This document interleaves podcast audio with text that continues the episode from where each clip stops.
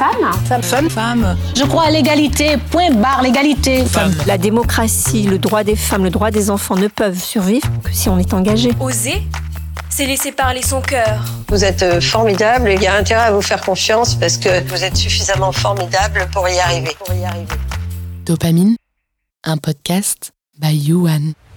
Bienvenue dans Dopamine by Yuan. Je suis Claudine Matt et aujourd'hui, je vous reçois dans le podcast des femmes inspirées. Dans ce podcast, vous découvrirez des femmes qui ont choisi de s'engager pour les autres, actives, généreuses et brillantes, prêtes à vous transmettre leur énergie. Les écouter, c'est recevoir une vraie dose de dopamine. C'est avec Yuan, la plateforme de formation engagée pour la réussite des femmes, que je vais à leur rencontre. Dopamine est réalisé avec Erzen, la radio 100% positive, en partenariat avec Cultura, qui nous fait vivre et aimer la culture. Prête à libérer votre dopamine? C'est parti Quand je l'ai rencontré la première fois à Bordeaux, son visage me disait bien quelque chose, mais impossible de mettre un nom dessus ou de l'associer à un moment en particulier. Caractère éphémère de la télévision. Pourtant, avec sa triple participation dans le jeu de télé-réalité le plus regardé en France, j'ai forcément fait partie des millions de téléspectateurs qui l'ont vu remporter l'épreuve des poteaux et gagner le jeu. Vous aussi, sûrement. Christelle Gauzet a eu déjà mille vies. Gagnante de Colanta, policière, garde du corps et aujourd'hui organisatrice de raids sportifs pour les femmes. Elle a surtout la force de savoir comment transformer ses expériences, qu'elles soient des échecs ou des réussites.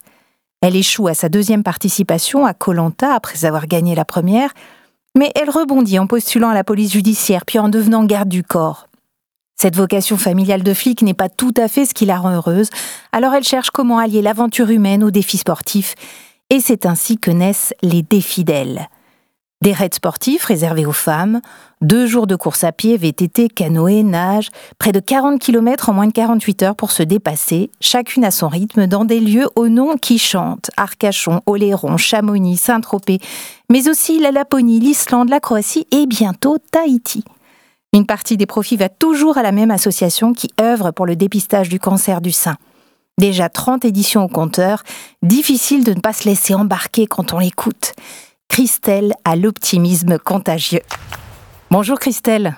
Bonjour Claudine. Je suis ravie de te retrouver. Eh bien, moi également. Alors, il faut quand même dire que la dernière fois qu'on s'est vu, euh, c'était lors d'une inauguration au centre-ville de Bordeaux et notre euh, soirée a fini par une course-poursuite euh, dans les rues de Bordeaux. D'où ma première question. À vélo, absolument. D'où ma première question. Es-tu une compétitrice dans l'âme? Oui, il me semble que j'ai la compétition en moi hum, depuis toujours, euh, mais vraiment la compétition plutôt saine pour moi-même, pour savoir euh, jusqu'où je peux aller, sans écraser les uns et les autres. T'as vu, je t'ai pas crevé les pneus. pour gagner. Il faut qu'on fasse une revanche. On fera une revanche. une compétition saine, explique-nous. Une compétition saine, c'est euh, ne pas écraser les autres pour avancer. C'est se servir des autres, par contre, pour savoir où on se trouve, à quel niveau l'on est. Donc, euh, alors après, euh, forcément, je pense à Colanta. oui, parce que c'est par là euh, que tu es devenu un phénomène, en tout cas une star, en tout cas quelqu'un de connu des, oui. des téléspectateurs. Oui, c'est vrai, mais la compétition n'est pas saine dans ce jeu de télé-réalité où on doit s'éliminer pour gagner. Euh, il fallait faire les bonnes stratégies. à l'époque, quand j'ai gagné, j'étais plutôt une personne euh, qui avait un manque de confiance en soi. Et oui. et... On est à la radio, alors on n'a pas vu ma surprise dans mes yeux. oui, oui, voilà, il y avait les gros yeux. Ouais, gros, de gros chemin parcouru depuis Colanta, alors. Oui, tout à fait. Et j'étais plutôt suiveuse. Euh, je m'étais bien alliée pour avancer. Puis bon, après, il faut quand même un peu de chance pour gagner, de la résistance. Et sur ce poteau, j'ai fini première et, euh, j'ai été élue à l'unanimité puisque j'ai été sympa. Finalement, euh, j'étais très sympa, résistante, et puis de là, bah, ça m'a ouvert euh, les yeux sur mes capacités que j'ignorais. Et c'est vrai qu'à partir de cette victoire, j'ai participé à des raids sportifs, des courses aussi, en compétition, des 10 km, des semis, puis après, quand on fait un semi, on s'est dit bah, pourquoi pas un marathon, un mm. marathon. Et, de là, j'ai augmenté ma zone de confort. Mm-hmm. Et je me suis dit, euh, waouh, euh, tu es capable de faire tout ça euh, dans la police, puisque j'étais policière lorsque j'ai gagné Oui, on va reprendre tout ça parce que c'est une vie euh, déjà bien remplie. Et donc dans la police, j'ai aussi osé, après Colanta, frapper à la porte de la PJ. La, la- la- la police, euh, voilà, la, la vraie police, comme on dit, hein, avec des grosses enquêtes. euh. Alors on va se noyer dans tous ces rebondissements. Alors dis-moi déjà, Colanta, c'était il y a combien d'années Alors je l'ai fait trois fois. Trois fois, ouais. Alors la, première fois que j'ai gagné, c'était en 2008. Après, je l'ai refait en 2009. C'était le premier Colanta des héros qui- qu'ils organisaient. Et puis après, bah, le dernier, c'était en 2021. Colanta, la légende à Tahiti. Comment est-ce qu'on participe à un jeu télévisé comme ça? Est-ce qu'on sait, euh, est-ce que tu as pu anticiper, imaginer, mentaliser les conséquences en fait d'un investissement dans une, euh, dans une aventure pareille? Alors, pas du tout. Euh, lorsque- Comment ça s'est fait? Euh, lorsque je me suis inscrite euh, à Colanta, je pensais pas du tout être prise puisque j'avais un manque de confiance en moi, donc je pensais pas qu'on allait s'intéresser à mon à mon sujet. Et à l'époque, qu'est-ce que tu faisais? À l'é- à l'époque, j'étais policière à Bordeaux. J'avais eu ma mutation puisque quand on est flic, et c'est pas un, un mauvais terme, hein, on a le droit de le dire, c'est pas péjoratif. J'étais partie pendant huit années en région parisienne, dans les Yvelines. Euh, J'avais beaucoup pleuré quand j'ai été déracinée de Bordeaux. Et puis au fur et à mesure, bon, on fait son trou, on se crée des, liens avec les autres flics. Je travaillais de nuit, donc euh, j'étais complètement déboussolée, désorientée. Euh, mais euh, voilà, ça m'a appris la, la police. euh, Enfin, ça m'a appris, ça m'a appris la misère aussi euh, humaine et les, les difficultés et la violence. Donc euh, j'ai dû me mettre ma petite carapace. Euh, C'était un choix de devenir, euh, de travailler dans la police ou c'était consécutif à des études? C'était un choix réfléchi? C'était une opportunité? C'était une admiration vouée à mon père qui était flic. Ok. Euh, ici, à Bordeaux, euh, MNS aussi sur les plages, CRS. Enfin, il a eu la belle vie en tant que policier. Même si euh, dire la belle vie en tant que policier, c'est- quand même très, euh, très contraire, puisqu'on côtoie quand même la, la violence. Et non, voilà, tout simplement, euh, j'avais besoin peut-être de son admiration aussi. Ouais. Un, si- un ADN quand même sportif dans la famille. un ADN de justice. C'est beau. Ouais, c'est beau. Ouais. Mon grand-père était policier aussi. Je l'ai pas connu assez. Il est parti tôt. Et euh, quand euh, j'ai fait mes années donc en région parisienne que j'ai eu ma mutation enfin sur Bordeaux, mais c'était le rêve, c'était le bonheur pour moi de revenir ici. Et à ce moment-là, ben, c'est à ce moment-là où j'ai postulé pour Colanta. C'était les premiers Colanta ou euh, Eh bien non, c'était le huitième. D'accord. Ouais, c'était la huitième saison, la huitième année. Et c'était ma et c'est ma mère en fait en regardant Colanta qui, qui m'a donné l'envie en me disant ah, j'aimerais faire Colanta. Elle-même elle s'est dit j'aimerais faire Colanta et puis du coup elle m'a envoyé cette idée là dans ma tête. Je dis mais pourquoi pas moi? Puis les îles, ça fait rêver. J'avais Mm. pas noté un peu euh, la difficulté de ne pas manger, de se faire éliminer. Ça je l'avais mis de côté. J'avais juste vu les îles, Le, Le voyage, soleil, l'aventure le voyage. humaine. l'aventure humaine et savoir comment j'allais euh, euh, m'en sortir sur une île. Donc tu postules, ça se fait comment via Internet Je euh, postule à l'époque, c'était euh, fallait, fallait écrire une lettre avec un- envoyer deux photos euh, et, et dire pour quelle raison on était le candidat idéal. Voilà. Et pour quelle raison on voulait faire Colanta.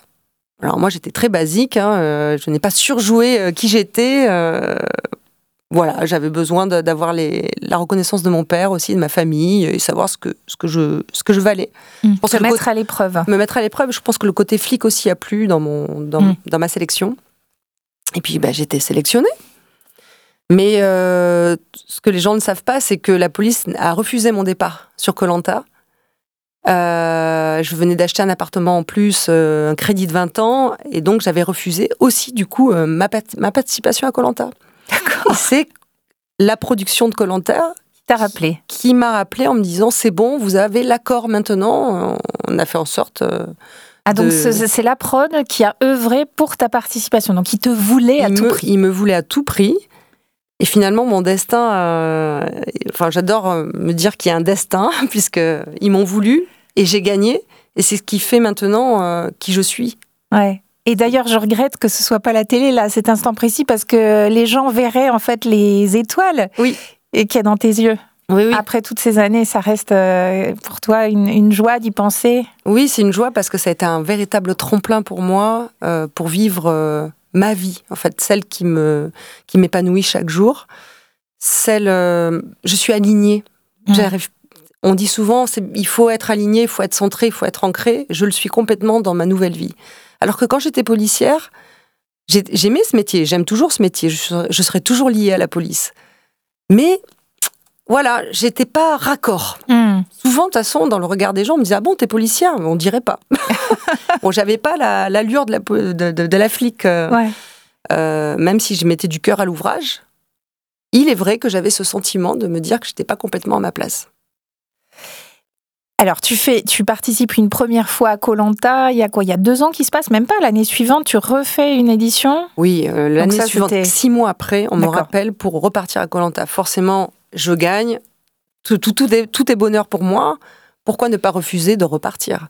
Bon, là, ça a été compliqué. J'étais la dernière gagnante, donc j'étais celle à éliminer. Hmm. Euh, j'étais vue comme celle qui avait gagné les 100 000 euros, parce qu'à la fin, il y a 100 000, même si Mm. j'ai partagé le gain, je D'accord. dois le dire. Euh, souvent, il y a des partages comme ça qui sont faits de paroles hein, et qui vont pas au bout. Partagé avec les autres concurrents? Avec les deux derniers D'accord. euh, qui étaient avec moi. Et vu que je l'avais dit, je le fais. Voilà. Je suis quelqu'un de parole. Voilà, j'étais vue comme la dernière gagnante qu'il fallait éliminer. Été éliminée très rapidement. Ça a duré une semaine. J'étais en plus très impatiente. Euh, Mm. Euh, C'était compliqué. J'avais souffert de la faim. Euh, Repartir un peu dans ce Oui, ça Dans cette faisait beaucoup euh, d'un coup enchaîné deux. Ça, trop. ça dure combien de temps en fait la totalité du tournage? Parce que vous restez sur place même si vous êtes éliminé, c'est ça? Oui, tout à fait. Mm. Alors, sauf si on est éliminé au début. Alors, la première fois, bah, je suis restée 40 jours. hein. Euh, Mm. J'ai gagné, donc je suis restée jusqu'au bout. Après ma victoire, le lendemain, on a repris l'avion. hein. On reste pas euh, quelques jours pour euh, profiter euh, des Philippines. C'était les Philippines à l'époque, en 2008. Et 2009, c'était le Brésil. Mais j'étais éliminée rapidement, donc je suis rentrée. Et on me rappelle, 13 ans après. Qu'est-ce qui se passe ans. pendant ces 13 ans? Parce que la vie a dû changer quand même. Mais pendant ces 13 ans, euh, il s'avère que je demande ma disponibilité de la police. euh, pour euh, pouvoir créer des événements sportifs pour les femmes. Ça, c'est une idée qui t'est venue pendant Colanta, pendant l'enregistrement de l'émission ou après, où il y a eu un déclic qui s'est fait après à ton retour? Oui, il y a un déclic. Alors, ça ne s'est pas fait tout de suite à mon retour, ça s'est fait dix ans après mon retour de Colanta. C'est-à-dire pendant dix années, j'étais policière ici à Bordeaux et aussi à Paris, puisque je suis remontée sur Paris pour euh, intégrer la protection des personnalités. J'ai eu des ailes qui me sont poussées. Après Colanta, je dis je vais intégrer la PJ et pourquoi pas euh, être bodyguard auprès de nos personnalités, pourquoi pas moi? Donc voilà, j'ai fait un petit chemin quand même dans la police. euh, grâce à cette confiance que j'ai acquise. Dans ce dernier service de la protection des personnalités, j'ai des portes qui se sont fermées injustement. Il y, avait du fait que j'étais une femme, il y, avait, a du fait aussi que quand on protège une personnalité, ben, il y a l'ego qui rentre en compte, parce qu'on est à côté de la personnalité, et certains, malheureusement, policiers perdent, euh, perdent, comment dire, leur personnalité. Ils se sentent euh, happés par le pouvoir, happés par... Parce que quand une personnalité passe à la télé, on voit le collègue à côté. Alors, le- la plupart des gens ne regardent pas le collègue, mais lui, il sait qu'il se voit. Enfin, voilà, il y a un problème d'ego, je, je trouve. Il y a un problème de, également de financier, puisque ces collègues euh, touchent des primes à la protection des personnalités. Plus moi, j'étais vue comme un danger, j'avais fait une télé-réalité, j'étais un peu connue, une femme.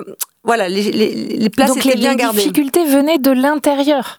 Elles venaient Ouais. des collègues, en gros, si on Les peut. difficultés venaient des collègues et des préjugés que j'ai subis. Euh, la nana, en fait, j'étais vue, oh, la nana, elle a fait de la télé-réalité, elle croit quoi? Elle croit qu'elle elle va prendre notre place, comme ça, facilement. D'accord. Donc tu as, tu as suscité des de préjugés. à l'intérieur de la police. de la police dans ce service. Et je les remercie de m'avoir, euh, pour certains, euh, ils se sont excusés après coup. Je reviens sur le fait d'occuper une fonction comme ça quand on est une femme, puisqu'on est quand même dans un- une, une émission, un podcast qui est dédié aux femmes exceptionnelles. Euh, J'imagine que c'est quand même une minorité euh, dans ce métier-là. Euh, au niveau de la protection des personnalités, effectivement, il n'y a pas assez de, de femmes à mon goût. Euh, certains hommes pensent qu'il faut de la force pour pouvoir protéger, mais si déjà à la base on est policière et qu'on a été accepté en tant que policière, on a déjà cette force en nous. Euh, Il y, a, il y a après euh, des choses à apprendre évidemment dans la protection, savoir euh, anticiper, euh, préparer euh, la- le déplacement d'une personnalité. euh, en tout cas, avoir le regard un peu partout. Mm. Mais ça, ça s'apprend. Mm. Donc je pense qu'une femme est autant capable que les hommes, et c'est vrai qu'on a toujours besoin de prouver euh, deux fois plus qu'on est capable et qu'on a notre place. Et, et c'est vrai que dans ce métier de, de- de policier, euh, les hommes ont l'impression qu'il faut aussi qu'ils nous protègent à nous, en plus de protéger la population. Donc ça peut être euh, agréable, mais euh, il faudrait euh, que les femmes prennent leur, place aussi et évitent de rester dans ce schéma-là. C'est-à-dire d'être chaperonées par un homme alors qu'elles ont toute la légitimité d'occuper le poste qu'elles occupent et que la force physique n'est pas le seul critère pour faire un métier comme ça. Et Voilà, tu résumes tout à fait. euh, L'intelligence et l'audace et le sens de l'observation et de l'organisation qui sont des qualités qui n'ont pas de sexe en fait. Ouais, exactement. Et puis la peur n'a pas de sexe non plus. La peur peut euh, paralyser aussi bien un homme qu'une femme.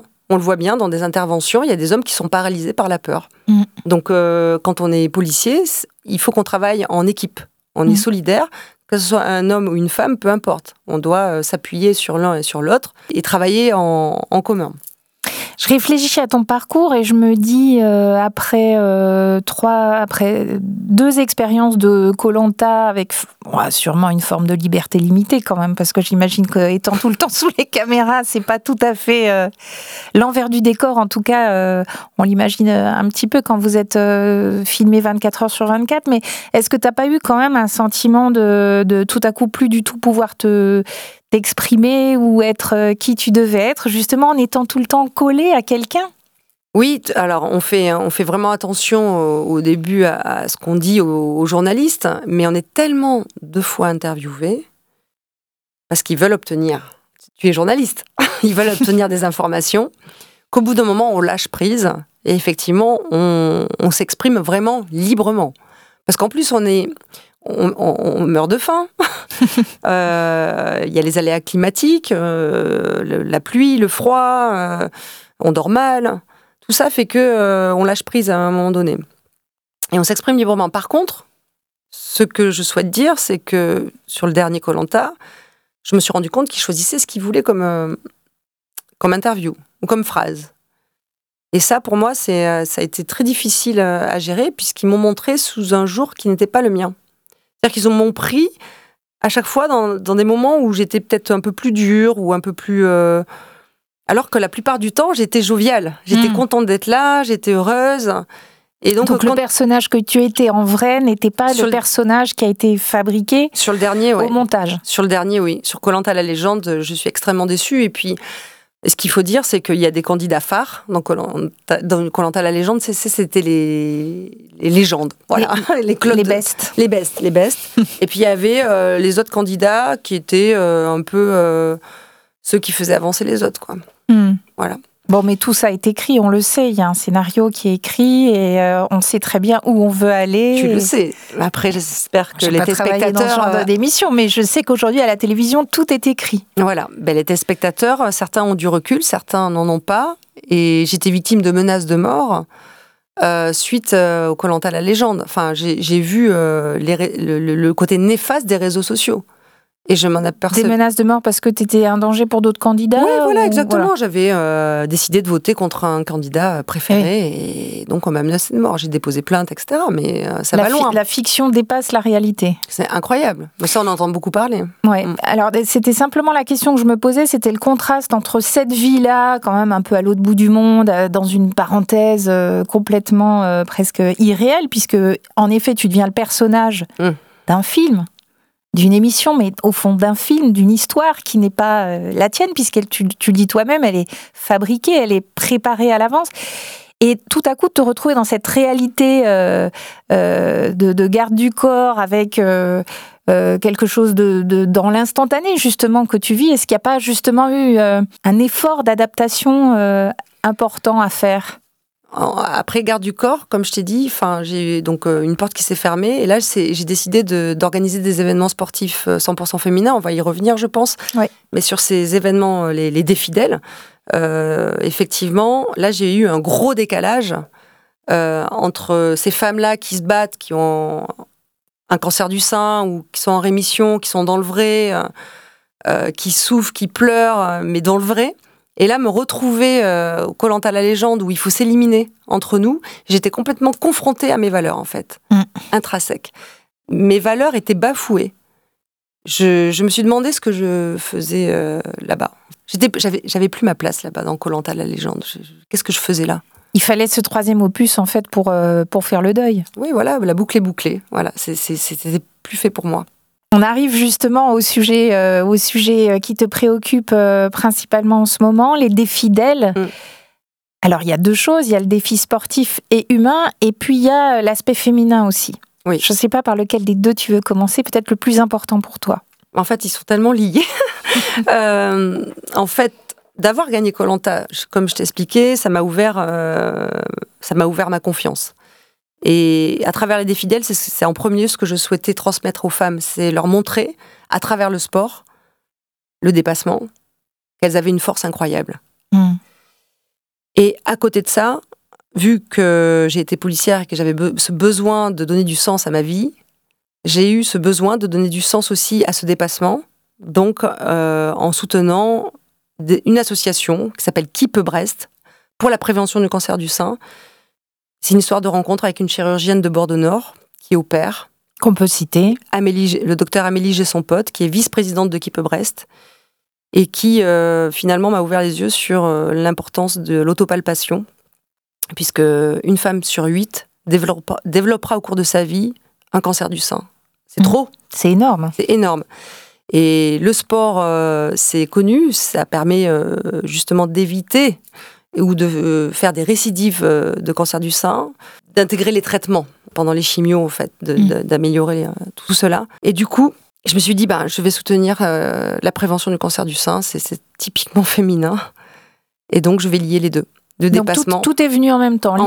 L'idée d'organiser des raids à destination des femmes, Oui, dans le but aussi de soutenir une cause qui t'est chère et qui est celle aussi des femmes, exactement. et puis d'en faire ton métier.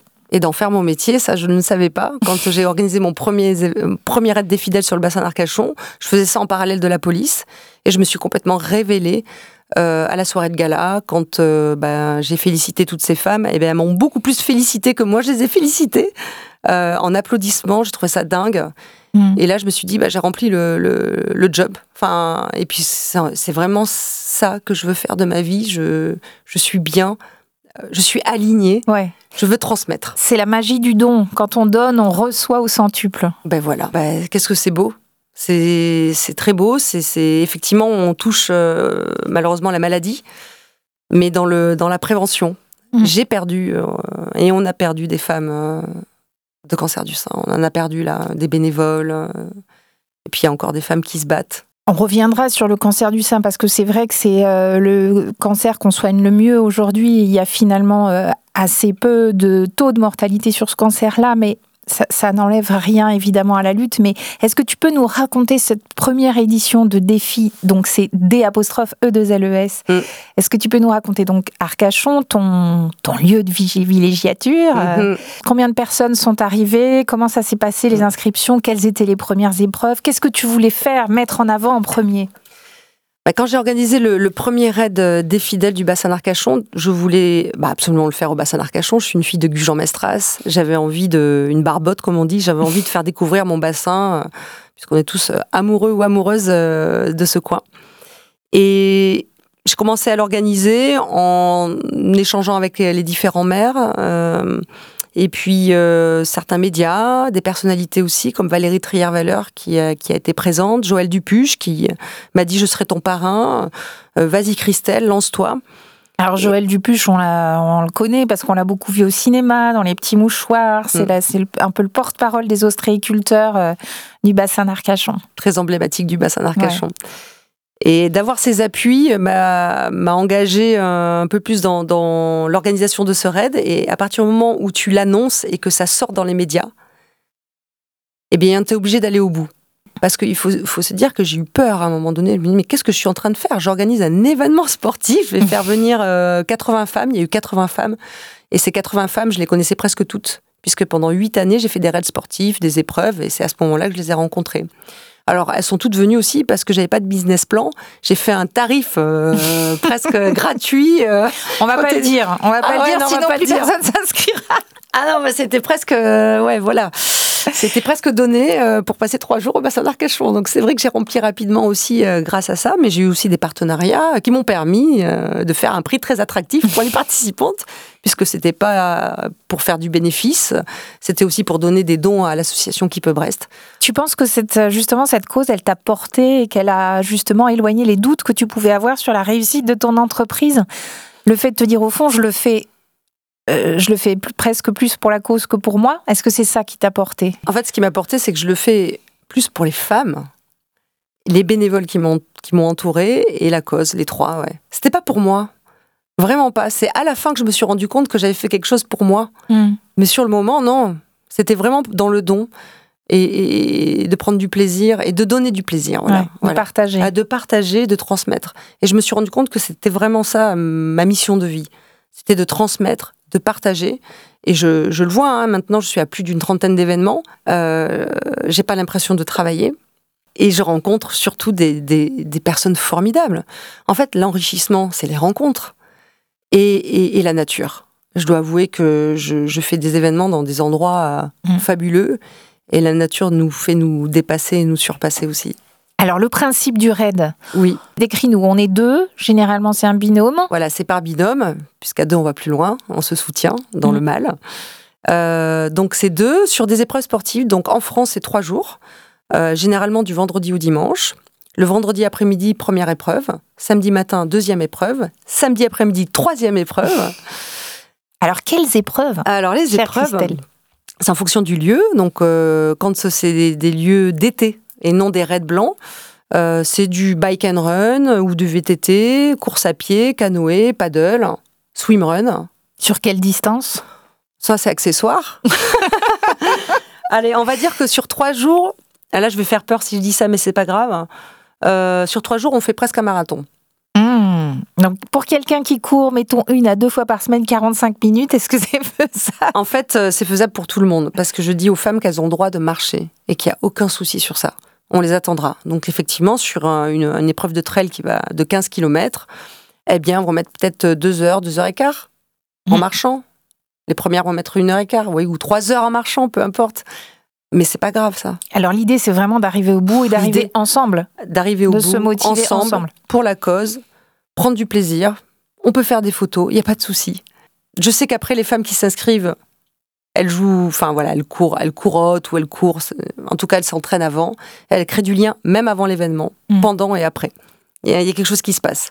Oui, il y a un petit, un petit effet euh, challenge personnel euh, qui, qui motive. Et est-ce qu'il donne pas aussi au fond cette, ce petit truc en plus dont on a besoin, nous les femmes, quand on est prise dans notre boulot, dans nos enfants, l'entretien de notre maison, et tout ce qui, toutes les joies qui vont avec, euh, qui sont pas toujours source de reconnaissance finalement. Donc est-ce que au fond ça, c'est pas une façon de non pas de briller, mais de se prouver quelque chose à soi, mais aussi de le montrer aux autres quand on l'a fait. Bien sûr, bien sûr. En plus, on crée une bulle de bien-être euh, où on décharge mentalement les femmes. Euh, justement, de tout ce que tu as, de tout ce que tu viens de décrire. Je ne parle pas du tout de moi, évidemment. Ah. Mais euh, voilà, elles sont, on est entre nous, on, on crée cette bulle, elles ne pensent à rien hormis à amener leurs chaussures de sport, et après on les prend par la main et on leur dit, voilà, on les prend par la main. Détendez-vous et faites-nous confiance surtout, on va vous amener à, vous dépasser et surtout à vous, à vous, à vous révéler. Parce que c'est vrai qu'il y a un avant et un après des fidèles, je me rends compte qu'au-delà du sport, c'est surtout les liens qu'elles créent avec les autres femmes, avec les bénévoles. Il y a quelque chose d'authentique et vrai, et ça fait du bien, en fait. Ouais, ouais, non, mais je pense qu'il y a cette euh, caractéristique euh, qu'ont les femmes, et je pense vraiment toutes les femmes, on est des êtres de lien, et cette expression, elle vient pas de moi. Euh, on est vraiment là pour tisser des, des, ouais, des, des liens euh, entre les personnes. C'est vraiment une caractéristique féminine. Oui, bah, clairement, c'est aussi pour ça que je suis complètement liée maintenant. Tu es une à- tisseuse de liens. Oui, voilà, on va dire euh, tisseuse de liens, euh, je fédère et, et quand il y a des amitiés qui se créent et qui perdurent, euh, c'est un vrai bonheur pour moi. D'ailleurs, Valérie Trier-Valeur me l'a écrit dernièrement sur un livre euh, qu'elle a coécrit euh, sur euh, Salman Rushdie. Mhm. Elle m'a mis une petite dédicace, elle m'a dit euh, à toi mon ami qui a changé ma vie, euh, je, grâce, euh, grâce aux défidèles, grâce à ce que tu as créé, j'ai créé de vraies amitiés, euh, dont la nôtre. Enfin, c'était super beau. Donc si on va courir et faire du canoë au prochain des fidèles d'Arcachon, on verra Valérie Trierweiler Ah bah, courir avec nous. Tout à fait. Alors Valérie Trierweiler est, est ma fidèle ambassadrice et Mhm. puis amie maintenant qui vient sur tous les événements. Elle a une force incroyable. Elle s'entraîne euh, quand elle peut, mais elle y arrive à chaque fois. Elle gagne à chaque fois des places. Elle se dit peut-être qu'à un moment donné j'arriverai sur le podium au fu- au fur et à mesure des années. Et puis j'ai d'autres personnalités qui m'accompagnent avec qui j'ai créé du lien. Euh, Laure Manoudou, euh, euh, Laurie Tillman, des, des- des- Hmm. Amandine Petit, qui est la Miss France 2022, qui n'avait jamais couru plus de 5 km. Elle est venue faire le raid des fidèles euh, de Chamonix, le raid blanc. Elle n'avait jamais fait de ski de fond. Elle a galéré. C'est vrai, elle a galéré. Mais euh, elle s'est surpassée et du coup, euh, elle est revenue en Laponie avec nous. Il y avait du ski de fond. Elle a réussi cette fois-ci. En tout cas, voilà, elle, elle s'est révélée. Et donc, c'est vraiment des exemples de femmes qui ne pensaient pas réussir dans le milieu sportif. Est-ce que tu, tu, tu aurais une petite euh, anecdote euh, ou une grande anecdote à nous raconter euh, sur ces 30 raids que tu as organisés? Il y en a peut-être certains qui ont été plus savoureux que d'autres? Euh, oui, ou euh, galère. Je Ouais, peux- pas des galères en fait, c'est beaucoup plus drôle. Pas des galères, tu dis, ou des Non, galères? non, si, si, C'est des mieux, les galères. galères. Ouais, c'est mieux les galères. Ouais, c'est mieux les galères. Euh, bah, je vais parler de l'Islande. Ah, Euh, puisque c'est une terre euh, de feu et de glace Mm. euh, qu'on ne maîtrise pas. Et donc, euh, j'organise mon premier raid en Islande. Je suis deux jours, trois jours avant en Islande pour attendre les filles. Et en fait, l'aéroport de Reykjavik ferme à cause Ah. d'une tempête. C'était pas l'éruption du Eya Fiatlayokut Ah, tu vois, tu dis bien Mais oui, non, mais j'ai travaillé sur Ah ouais, ce ça- sujet. Parce que nous, on a fait une épreuve comme ça. À la fin d'une épreuve, il fallait Fallait dire le, les ouais, mots. Voilà. Et euh, Eliade Fajekul, je sais plus. Eya Fiatlayokut. Eliade Fajekul. Ouais, voilà, tu vois. Alors moi, je, même les filles, elles ont galéré, mais bien, bravo, bravo. Oui, T'aurais- gagné des points bonus. Si j'avais su.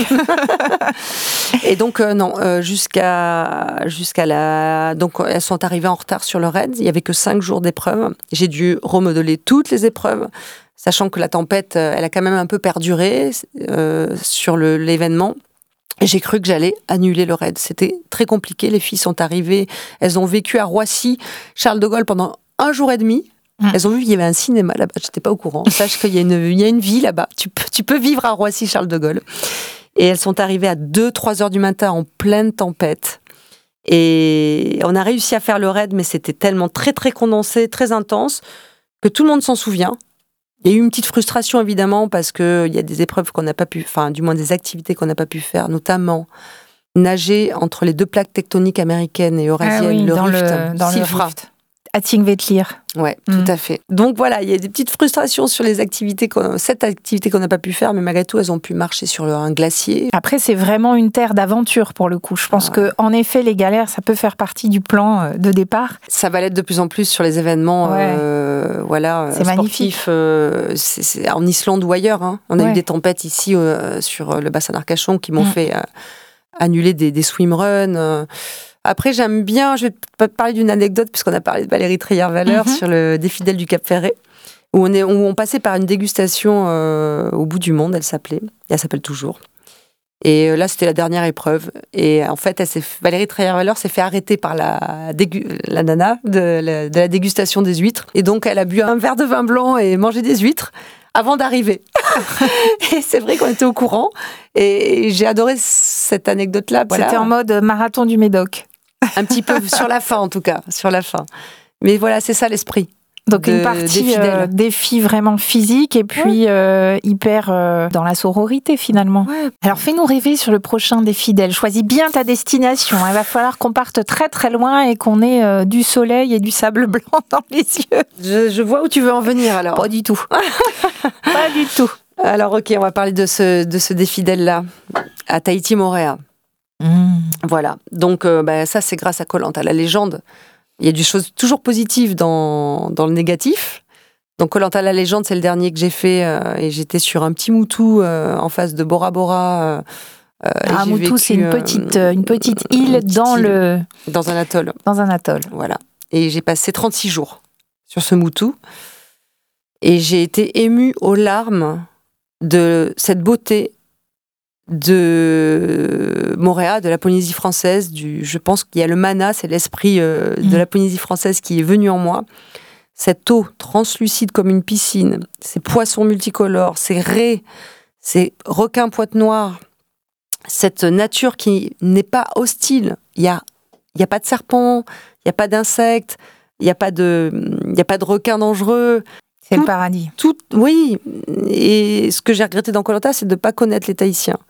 Hormis Théoura, avec qui j'ai été éliminée, mais je pense que de connaître Théoura, ça m'a mm, fait connaître l'ensemble des Tahitiens par leur bienveillance, leur gentillesse, leur accueil, Hmm. Leur simplicité. leur simplicité.